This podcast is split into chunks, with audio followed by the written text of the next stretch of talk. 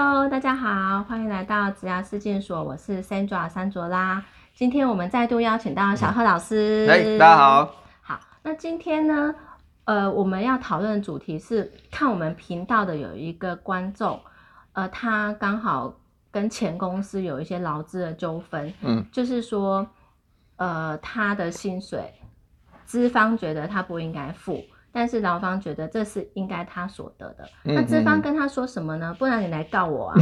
这样子。好，那通常如果这件事情发生在你身上，你会有什么感觉？你会有一口气觉得说，明明这是你当初承诺应该要给我的，你为什么还要叫我去告你，或者是什么需要做成这样吗？好，所以我呃，他来找到我们嘛，那他也去捐款了，好，这是证据哦，就是他捐了一千块给。桃园的兰迪儿童之家，我们谢谢他的爱心。然后，另外，今年二零二零年有劳动事件法一月一号正式上路了。嗯嗯，这个刚好就拯救了这个来求救的这个观众，真的。嗯嗯。好，那我们来听听看小贺老师怎么跟我们介绍一下这刚上路的劳动事件法，这样子。好，谢谢。好的，那个。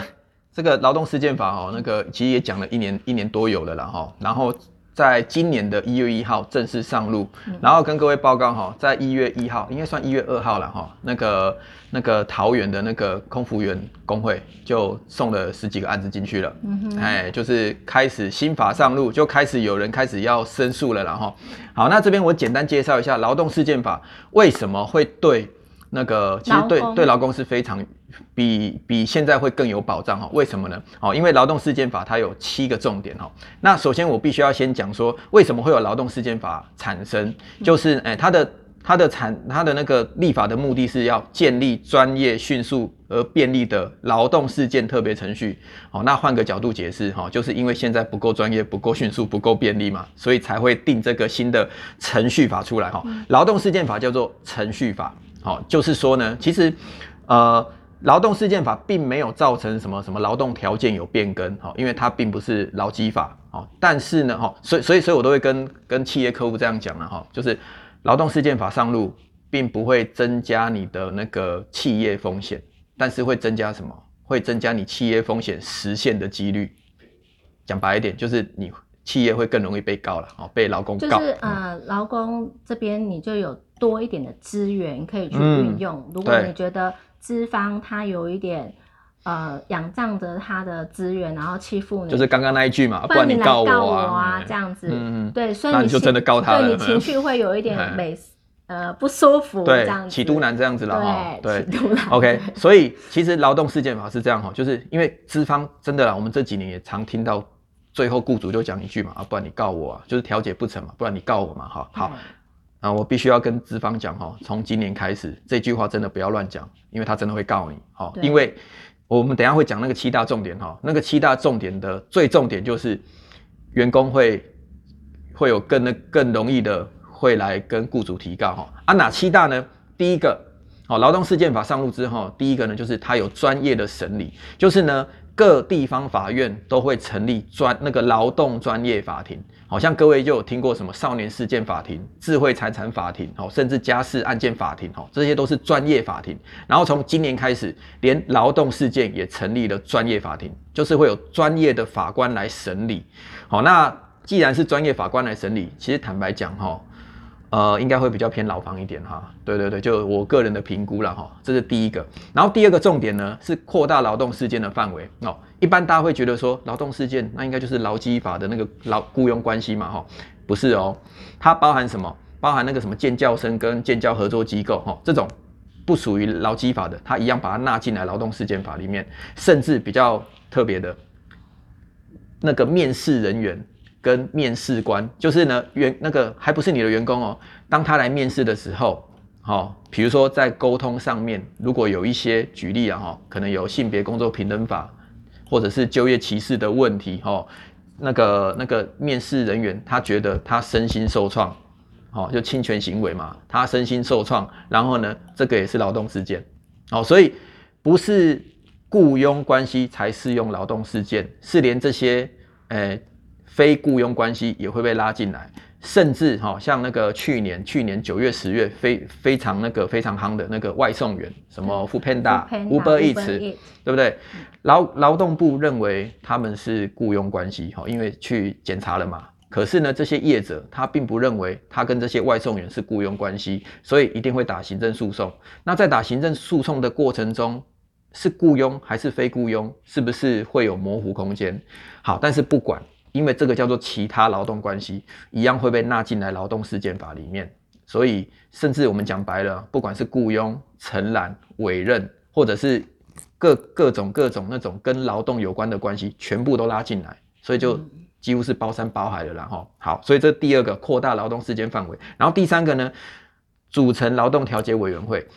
我们一般的，我们现在一样有那个调解的程序，哈，但是一般就是在什么乡镇市公所，或者是在那个劳工局，哈，他他委托的那些协会，哈，那可能就是一个调解人，然后呢旁边资方，然后在旁边是劳方，然后双方就讲一讲，好，如果能达成和解就和解，不能达成和解呢，那劳方就只能再寻求那个嘛其他管道嘛，比如说诉讼嘛，对不对？好，就变成调解跟诉讼是脱钩的，但是从这个法令开始。他们是绑在一起的哈。那首先呢，劳动事件法会先有一个调解程序哈。那这个调解程序很特别的哈，那个调解人就是未来诉讼的法官，哦，就未来诉讼法官哈。然后这个调解人呢，他会去找另外两个调解委员哈，坐在旁边当他的那个左辅右臂啦，王朝马汉这样子哈。好，那组成调解委员之后呢，他们就会开始共同进行这个调解。好，然后这个调解呢，以三次为限。就是顶多三条，好，其实基本上在二条就应该要结束了哈，因为劳动事件法有明文规定，他在二条的时候就二条之前就要把那个所有的证据你都要提供给那个调解人哦，好，然后第第四个重点就是减少劳工的诉讼障碍哦，这个雇主跟劳工都要好好听了哈。对，第一个哈，哎，就是这第四点里面又分三个小点哦，第一个哈是劳工可以在劳务提供提供地的法院起诉，我们。一般的民事诉讼呢，我们是以原就被，你要以原告迁就被告，因为是原告你要告被告嘛，所以你当然要以被告的所在地去去那个去出庭嘛，对不对？但是劳动事件法，比如说劳工要告雇主，好，那一般来讲应该你要到雇主的那个总公司的所所在地嘛，哈，举例啦，我可能是高雄的劳工，哦，但是呢我的总公司在台北，那以往的话要在台北提告嘛。好，今年开始不用，你在高雄提高就可以，是不是帮你省下很多的交通费、车马费，对不对？好，那第二个哈，减轻劳工缴纳费用哈，就是有一些裁判费哈，它是可以初期可以先减免，啊，就是可以就是方便你提告这样子哦。然后第三个最麻烦的哈，就是呢举证的举证的责任，哎，有有很多都会直接归到雇主身上，好，比如说出勤记录的举证。然后薪资明细的举证，哦，甚至一些商业会计法或是劳基法规定的那些文件表单，只要是雇主应该提供的，都应该雇主举证。雇主举证不出来，那就以劳以劳工说的算。所以这一点对雇主来讲是非常非常的啊，要特别注意的，就是雇主啦哈。尤其我们镜头前面如果有所谓的第三类雇主，对，就是 HR。人事啊，或者会计哈，甚至有时候连业务主管都算哦。你只要有帮那个帮我们的那个公司的负责人处理用人事务的哈，你都是第三类雇主。所以这些文件你要把它准备好，不然的话，有可能哦，不止劳工会对你提告，甚至呢，你上面那个第一类雇主会帮你断尾。各位知道断尾的意思吗？就是第一类雇主会说，那个都是你在处理的，就是你 HR 在处理的，好，我并没有叫你这样做，是你没有做好。对，所以你就会发现头上有一个东西在头上。对，那个，哎，而且你的乌纱帽可能要那个哈，要好好的握住这样子哈。好，就是平常你那些文件啊、出勤记录跟薪资明细一定要把它做好、做完整，而且每个科目都要定义清楚，每每一分每一秒那个时间也要定义清楚哈。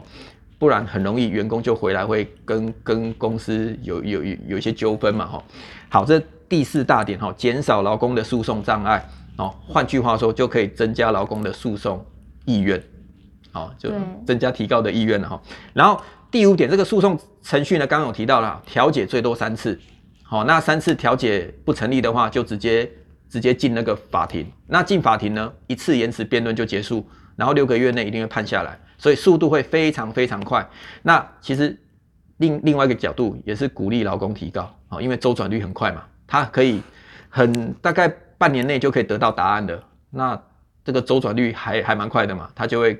就会愿意提告嘛，哈。嗯。然后第六点，这个强化纷争统一起解决，这个简单讲就是呢，比如说有十个员工，然后每个员工都是有加班费的问题，哦，以往的话是一个案子一个案子一个案子，现在不用，就是周杰伦的那什么歌啊，哈，就是牛仔很忙，对不对，哈？不用麻烦的，你们一起上吧，对不对？就一起就一次就把你解决掉这样子，哎，那通常一次解决掉，通常对资方是最不利的啦，哎，因为你也没办法拖嘛，就一次就哎就一次解决了。然后第七点哦，这个也很麻烦哦，对雇主来讲，及时有效的权利保全。这边讲两件事情，第一个呢，当劳工在那个跟跟雇主有纠纷的时候啊，好，在在法院的时候呢，劳工可能会怕雇主脱产，所以有可能会想要执行假扣押。但是依照一般民民事诉讼，你要假扣押对方的话，你自己也要至少提拨大概三分之一，就是三成，就在压在那边。好，比如说你认为雇主欠你一百万的加班费，那你想要假扣押他，因为你怕他脱产，对不对？那你自己也要提供相对的大概三十几万的担保。但这对一般的劳工其实是很吃力的哈。好，从今年劳动事件法开始，对不对？三分之一不用，十分之一就好，你只要花十万块就可以压他一百万。嗯，好，甚至如果你能跟法院证明说我的经济困难，哦，连这十分之一都不用了，你就用零元去压人家一百万，哇，你看是不是就鼓励那个那个劳工就是会会会更愿意想要做这些法律动作哈？这是第一个啊，第二个呢，好，各位一定要诶记住一个名词叫做定暂时状态处分，就是呢，当员工跟跟雇主哈是有关于那个。确认雇佣关系哦，就是如果你是被那个不当解雇、恶意之前啊哈，或者是你那个被不当调动，然后呢，你要确认这个雇佣关系的时候呢，劳工可以跟那个法官主张说，好，我因为要这个诉讼，然后我目前生活困难，好，那法官可以依照那个那个员工的状况，然后他可以裁定什么呢？那雇主你就是。一样哈，就是定暂时状态处分，就是呢，回到那个你们打官司之前的关系，就是雇佣关系，就是雇主你一样每个月固定给薪水，然后劳工你也回去工作，法官可以先这样判，就是定暂时状态处分，但是实务上呢，钱一定会照给啦，但是雇主也不会叫劳工再回去工作啦，因为通常他在。打官司的期间回去工作，通常讲的话都不会太，就是不会太友善，哎，而且可能工作起来大家就会很尴尬这样，所以实务上就是钱照给，但是劳务没有再提供。然后呢，等到那个整个判决确定下来，再去补差额就可以了。所以呢，这个我们在那个在实务上就会戏戏称啊，就是边跟公司打官司边领公司的钱。哦，那这个对资方来讲其实也是一股压力哦。对。所以刚刚讲完这七大重点，其实。大概每一条都是在提醒劳工说，你要好好的去争取你的权益，好，你不要怕诉讼这样子。对，那其实最主要的重点就是，当你们在找工作的时候，你们在找适合的发展舞台，其实你们要非常的谨慎，不要掉入一个坑，然后到最后又跟雇主。呃，在打官司，因为其实这种其实都是资源的耗损。嗯，对对对对，我们并并不鼓励这个诉讼的动作，但是这种这种在不得不的情况下，那尤其是被雇主欺压的比较明显的话，对，那劳工还是要争取你的权益啦。对对对，所以劳动事件法它颁布之后，其实对劳工在看频道的你们是有利的，但是前提是你们要懂得。要怎么样善用这个资源？那希望我们这一集真的对你们有帮助。那如果你们有相关的问题的话，你们都可以捐款到下面这两个单位。第一个是桃园的兰迪儿童之家，第二个是台东的孩子的书屋。你们先捐款，然后我们付出我们的专业，你付出你们的爱心。我们希望我们一起让这个社会更美好。那我们今天谢谢小贺老师的分享，谢谢，谢谢，拜拜，拜拜。